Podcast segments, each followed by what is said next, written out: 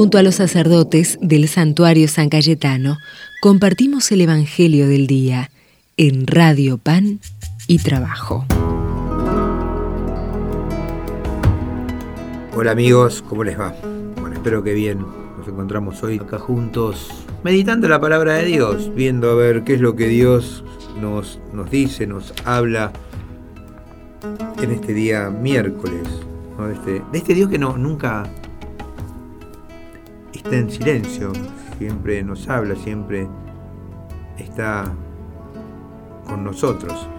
Y vamos a leer un texto del Evangelio de San Mateo que dice, Jesús dijo a sus discípulos, tengan cuidado de no practicar su justicia delante de los hombres para ser visto por ella. De lo contrario no recibirán ninguna recompensa del Padre que está en el cielo. Por lo tanto, cuando den limosna no lo vayan pregonando delante de, nadie, como hacen los hipócritas en las sinagogas y en las calles, para ser honrados por los hombres. Les aseguro que ellos ya tienen su recompensa. Cuando tú des limosna, que tu mano izquierda ignore lo que hace tu derecha, para que tu limosna quede en secreto, y tu Padre que ve en lo secreto te recompensará. Cuando ustedes recen, no hagan como los hipócritas. A ellos les gusta orar de pie en las sinagogas y en las esquinas de las calles para ser vistos. Les aseguro que ellos ya tienen su recompensa. Tú, en cambio, cuando ores, retírate a tu habitación, cierra la puerta y ora a tu Padre que está en lo secreto, y tu Padre que ve en lo secreto te recompensará.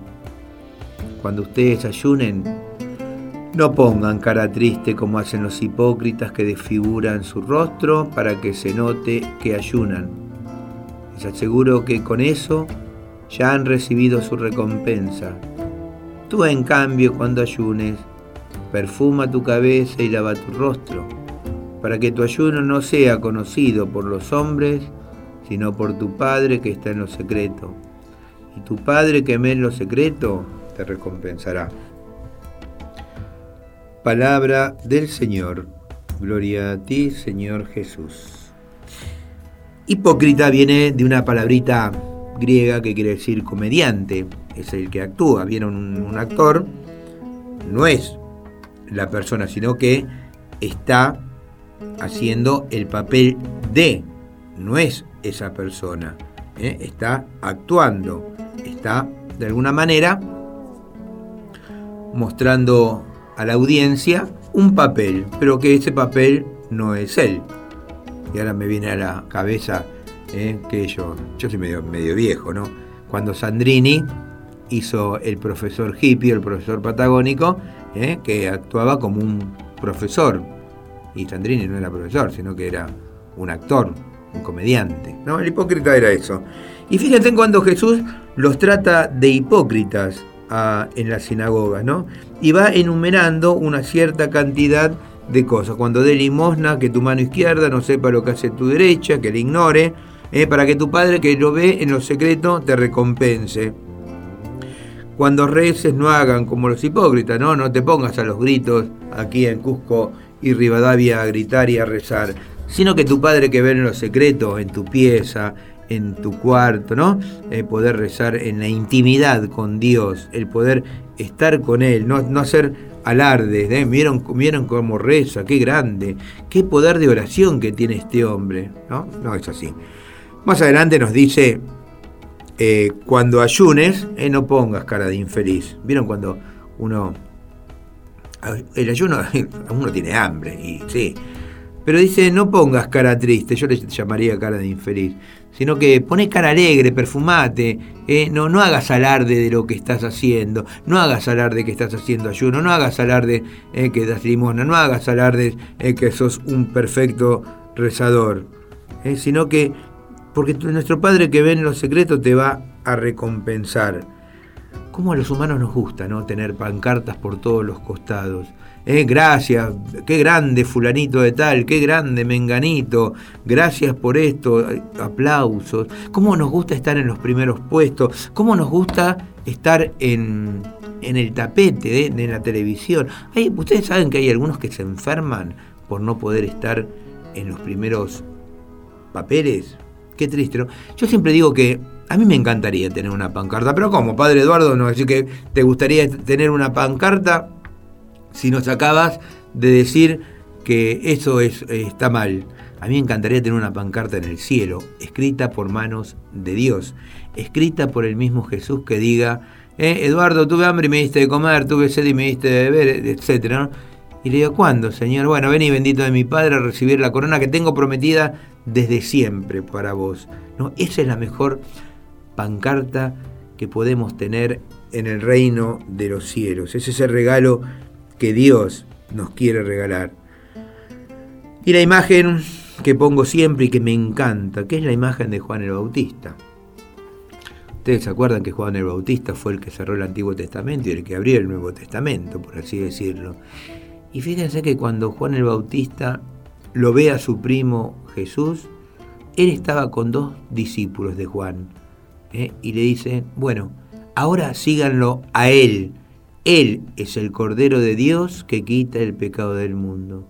Y fíjense en que San Juan Bautista, en su humildad, en su sencillez, se retiró ¿eh? a las colinas de Qumran ¿eh? a seguir proclamando la buena noticia de Dios y ya a no ser ¿eh? ya no ser consultado ni nada por el estilo, porque aquel que debe reinar no solamente en el mundo sino en nuestra vida es el mismo Jesús y todo lo que hagamos hagámoslo como para servir al Señor. Darle gracias al Señor por los dones que nos ha regalado, por los carismas que nos ha dado y pedirle que siempre estemos atentos a las necesidades de nuestros hermanos, para no vanagloriarnos, porque nada es nuestro, sino para poder ponerlo todo al servicio de los demás. Que así sea. Invoquemos a nuestra Madre del Cielo diciendo, Dios te salve María, llena eres de gracia, el Señor es contigo. Bendita tú eres entre todas las mujeres y bendito es el fruto de tu vientre Jesús. Santa María, Madre de Dios, ruega por nosotros pecadores, ahora y en la hora de nuestra muerte. Amén. Nuestra Señora de Luján ruega por nosotros. San Cayetano ruega por nosotros. Hasta mañana, queridos hermanos, y que tengan una muy linda jornada. Una mañana me miraste, estaba sola y me invitaste a seguirte en tu camino. Había algo en ti que me atraía, aunque tus palabras no entendía y era lento de corazón. Con tu mirada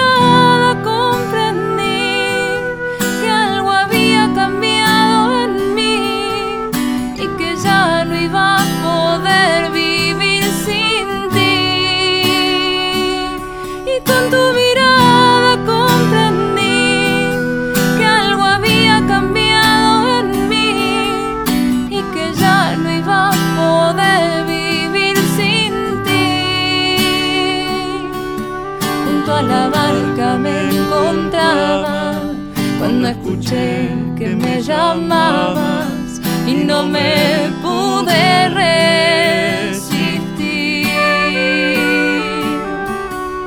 Y me viste junto a la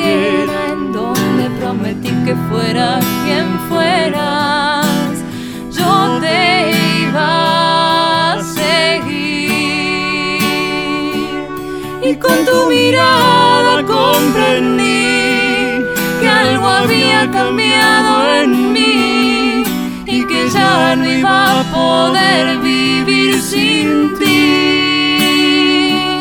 Y con tu mirada comprendí que algo había cambiado en mí y que ya no iba a poder vivir sin ti.